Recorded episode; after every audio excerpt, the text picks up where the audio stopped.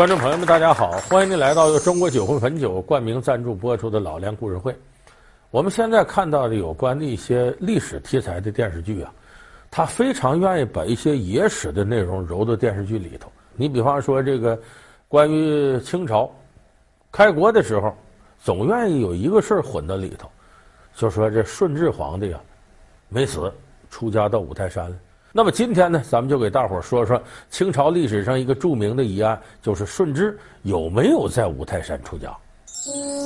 清世祖爱新觉罗福临是清朝入关后第一位皇帝，史称顺治帝。他六岁即位，在位十八年，然而在他短短二十四年的生命里，却留下了诸多故事。影视剧中，他只爱美人，不爱江山。美人离去，他宁愿放弃江山，出家为僧。那么，这究竟是传说还是确有其事？老梁故事会为您讲述清宫四大谜案之顺治出家。那么说顺治出家这个传说是怎么回事呢？其实挺简单，就说这个顺治皇帝啊信佛。一六四四年呢，这是大明崇祯十七年，当时清军入关。进到这关里之后呢，这不清朝就彻底建立了。这个时候呢，据说有个淮南名妓，姓董，叫董小宛，琴棋书画样样精通，人也长得特漂亮。当时就有官员呢，对皇上溜须拍马，把这董小宛呢给送到宫里边去。结果顺治一见到他，哎呀，喜欢的不得了，一见钟情，两个人如胶似漆就好上了。可是皇上如此的沉湎于酒色。不理朝政，这也不行啊！所以据说这个孝庄皇后啊，一看到自己儿子这么不争气，来气了，就把这董小宛给杀了。这会儿董小宛，被顺治呢封为董鄂妃。这董鄂妃一死，这顺治茶不思饭不想，什么也不想了，就我天天呢躲屋里念佛经。据说有一天晚上做梦，说这董鄂妃给他托梦，说我呀没死，我这人呢在五台山呢。结果第二天早上，顺治醒来，得了，皇上我也不做了。既然是董鄂妃托梦说她的魂魄在五台山，我干脆呀就到山西五台山清凉寺出家为僧。说顺治啊，抛弃皇位不干了，跑到五台山出家了。说康熙继位之后呢，派韦小宝去看他老爹。奴才御前侍卫副总管韦小宝，我们白天见过面的，老皇上没吓着你吧？老皇上，您的身份。后来说，康熙啊，曾经六次离开这个皇宫，说有五次都到了五台山了。后人就说，这不明摆着看他爹去了。这根从哪儿来呢？首先一个，咱们得说，顺治出家出家，干嘛要出家呢？多多少少他得跟信佛有关。这顺治啊，信佛，打小就信。从中国历史皇上继位的角度和执政的角度来说呀，这个顺治是一个活得挺憋屈的皇帝。生的伟大，活的憋屈，挺窝囊。怎么窝囊呢？本来这皇位落不到他身上，他是在夹缝当中捡了便宜上来的。公元一六四三年，清太宗皇太极突然驾崩，因此前皇太极并未选定接班人，所以一时间皇位的继承就交由满洲八旗贵族商定。最终，大阿哥豪格获得四票。而当时掌握兵权的皇十四弟多尔衮仅获得了两票。为了巩固自己的地位，多尔衮提出让九皇子继位，也就是只有六岁的福临，而自己则可以名正言顺的在幕后辅佐年幼的皇帝。他通过这个呢，躲开了这些亲王对他的诟病，同时又保住了自身。所以，这是当时多尔衮非常聪明的一个办法。就这么着，这个皇太极的第九个皇子九阿哥顺治继位了。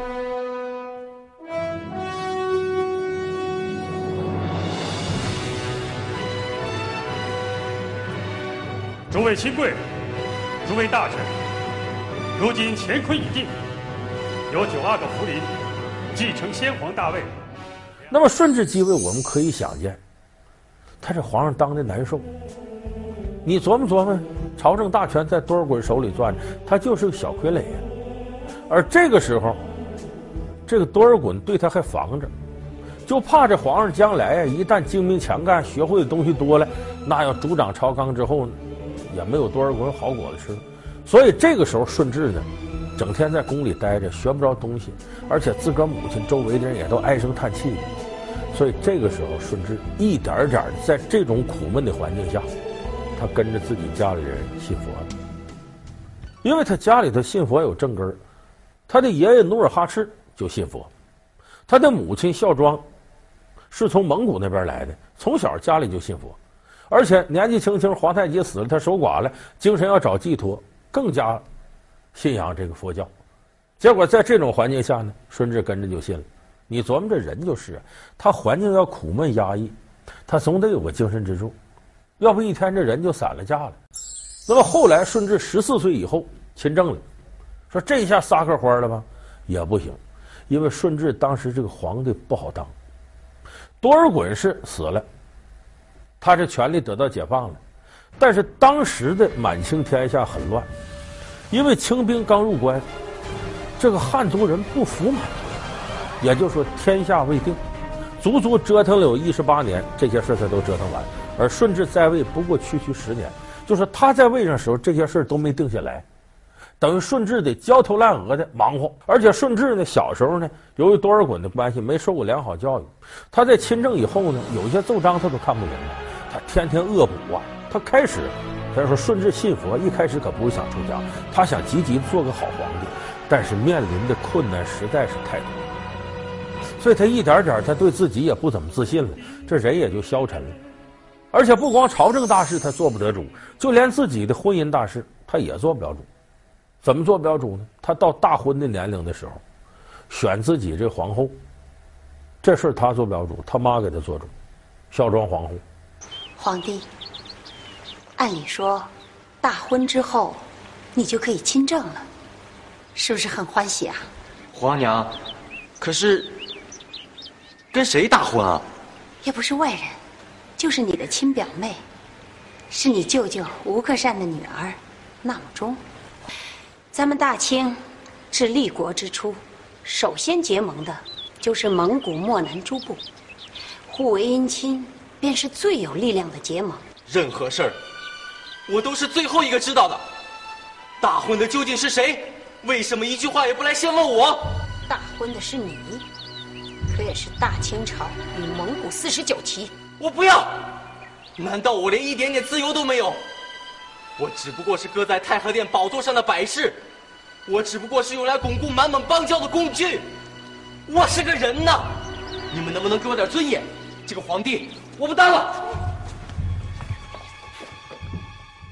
所以他这个满蒙联姻是政治联姻，就跟过去我们看昭君出塞，那是和亲政策，为了让匈奴跟汉代友好，不得已而为之。但是这个顺治啊，看这皇后是怎么看都别扭，就我就看不上你，最后一怒之下来个什么呢？给你降格，皇后嘛，给你直接降成贵妃，降一格。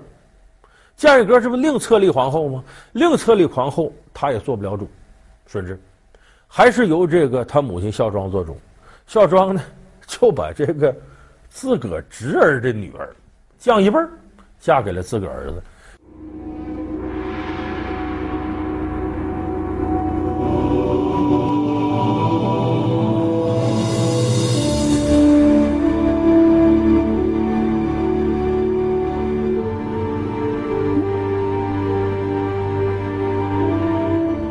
姑父有没有公统啊？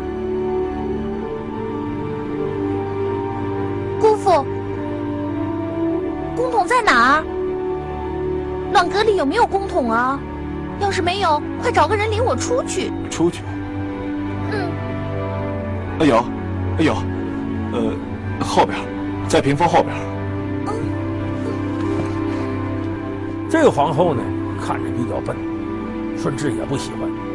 所以你想，这日子非常苦闷了。那么就在这个时候呢，顺治碰到了自己喜欢的女人，就是我们后来说这个董鄂妃。董鄂妃历史上实有其人。据说董鄂妃曾是顺治弟弟的福晋，在进宫伺候皇太后时见到了顺治帝，两人一见钟情，顺治帝便想方设法将董鄂妃留在自己身边。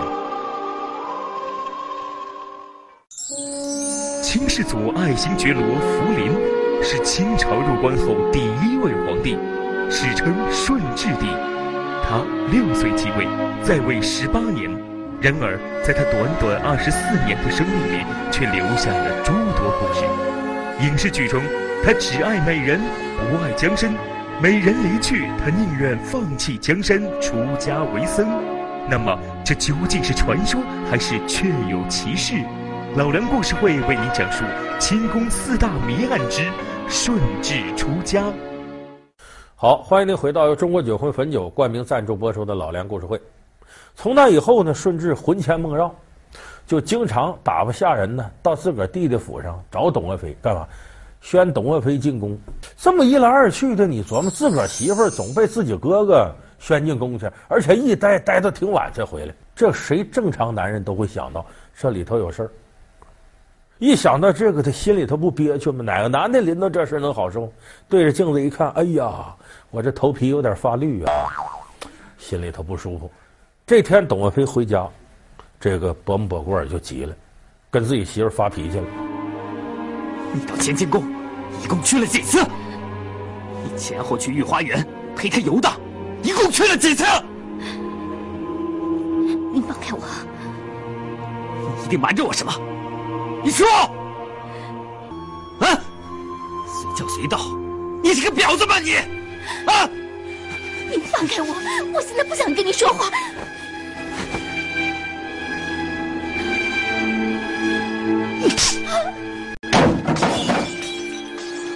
后来董鄂妃再进宫，把这事向皇上哭诉，顺治你说也够混不吝的，马上宣自己弟弟进宫。伯母伯贵儿进宫之后，顺治二话没说，噼里啪啦打他几个嘴巴。咦，你混蛋！你凭什么打你媳妇儿？你媳妇多好啊，多招人疼啊！这事儿就等于白了。据说这俩嘴巴打完了，这伯母伯贵儿回到家里头，越琢磨越来气。人都说当王八有酒喝，当王八有钱花，我这当王八净受气了，一窝囊上吊了。当然还有一种说法呢，说后来顺治啊有意派他到前方平叛，死在前方。啊，不管怎么说，自个儿兄弟死了，这下顺治乐了，我可随便了啊！马上把董鄂妃宣进宫来，册封为妃子。董鄂妃进宫之后，只用了一个月的时间，就从妃子晋升为皇贵妃。为此，顺治帝还特意举办了隆重的册封典礼，并大赦天下，这在大清朝是前所未有所以反正是三千宠爱集于一身，把董鄂妃可当成宝。董鄂妃也确实很爱顺治，两人在一块不长时间，这董鄂妃真争气，她给皇上生了个皇子。可是他这边和气了，宫里头很多人看不惯他，就觉得这皇上有点不务正业，尤其是孝庄太后，就我这儿子怎么这样呢？迷恋上这么一个狐媚女人呢？他不给董鄂妃好脸。这董鄂妃呢，处事也很积极，说大伙不给我好脸不要紧。我要用我这一腔热忱化解各位胸中之冰雪，哎，很努力的维持人际关系。你本来他这生完孩子身子骨就不好，一听说怎么着孝庄太后偶感风寒，赶紧，我也不治病了，我到孝庄跟前伺候去，伺候孝庄十天八天的，晚上都不睡觉在旁边伺候，就想跟孝庄把这关系搞好。你想他这么一弄，他这身子就弱了。结果这个时候呢，他的儿子也倒了霉了。出生之后没三个月，染上天花了。太后，启禀太后，怎么了？太医说，八十四阿哥追着三阿哥也染上天花了。太医跟母后说了什么？他没事儿，一切都会好起来。那时候天花是不治之症，这孩子就死了。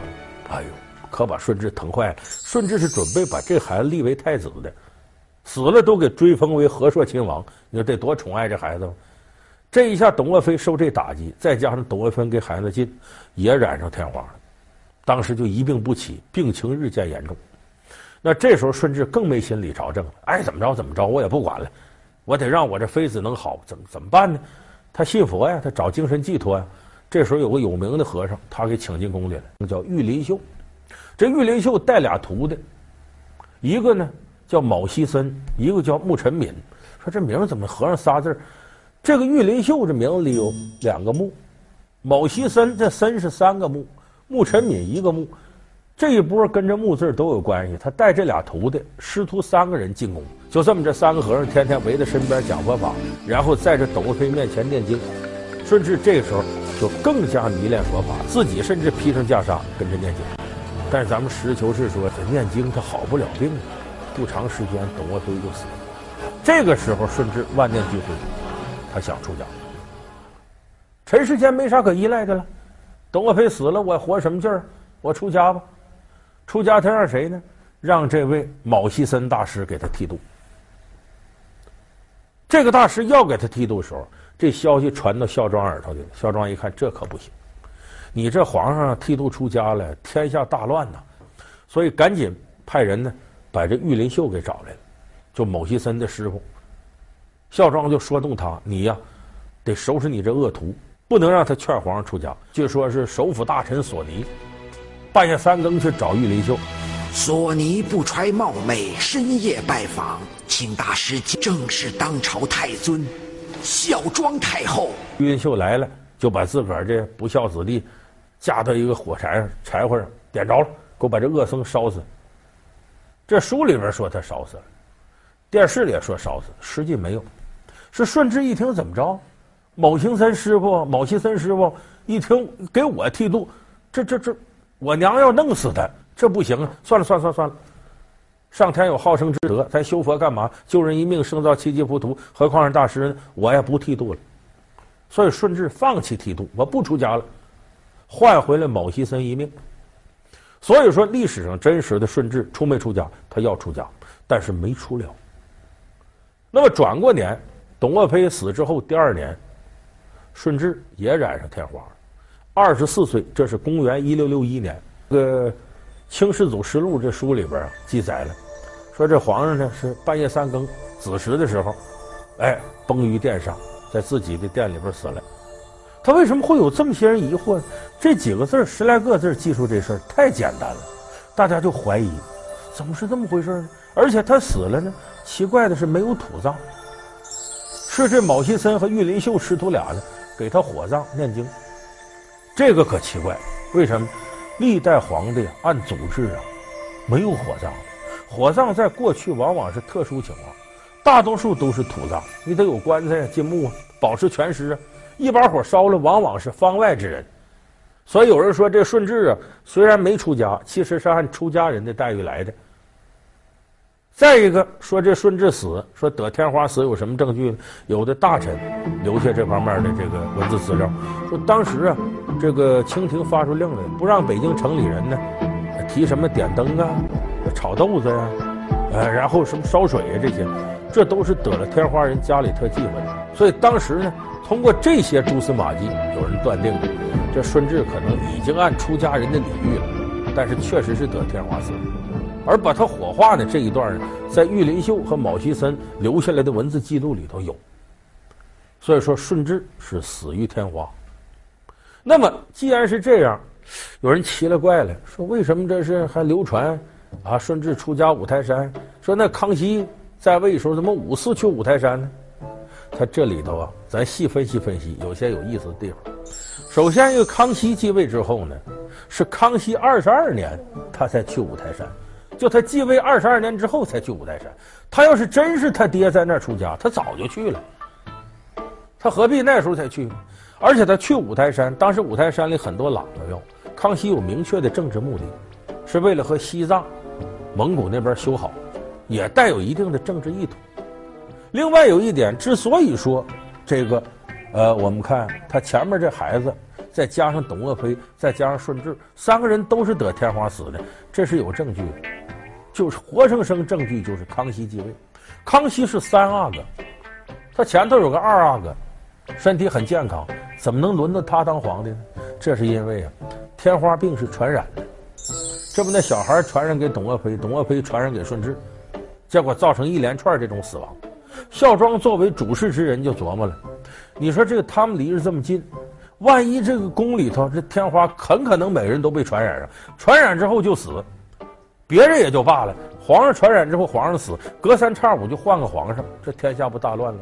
所以首先得保证这皇上啊没染上天花，或者说有抵抗力，能保住他。谁呢？康熙。爱新觉罗玄烨，康熙小的时候得过天花，这个在康熙王朝里表示，而且他侥幸的居然没死，这在当时是小概率事件。所以康熙得过天花，他还没死，他有抵抗力的，他就不会再因为得上天花而死亡。这在清代的时候，大家已经有这医学常识了。所以孝庄一看这些皇子，谁都没得天花，只要传染上就得死。康熙得过还没死，那好，那我就钦定康熙吧。这是其中一个极为重要的原因。就总而言之，顺治他其实是没有出家的。有人说你这能当史实听吗？我这么一说，你这么一听，因为历史发生的事儿啊，你现代人想把它都知道是不可能的。我们只能是根据历史的蛛丝马迹，结合我们对常识一些推测，得出结论。我想这个呢，我这么一说，你这么一听，也不要拿它当史实听，它也不完全是故事，两者兼而有之，再加上一点推理。如果你按这个思路呢，你学习历史的时候，可能就会多出很多乐趣。因为推演历史本身也是在你的头脑里头加深历史印象一个非常重要的组成部分。所以，其实今天我给大伙讲的是结合常识推演历史的一种方式方法。三十六天罡，七十二地煞，一个传说如何成了宋江的行政工具？九天玄女显灵是哪路神仙指路，让宋江装神弄鬼？一本神秘天书到底给宋江帮了什么大忙？老梁故事会为您讲述《水浒传》里的神魔怪事。好感谢您收看这期由中国酒魂汾酒冠名赞助播出的《老梁故事会》，我们下期节目再见。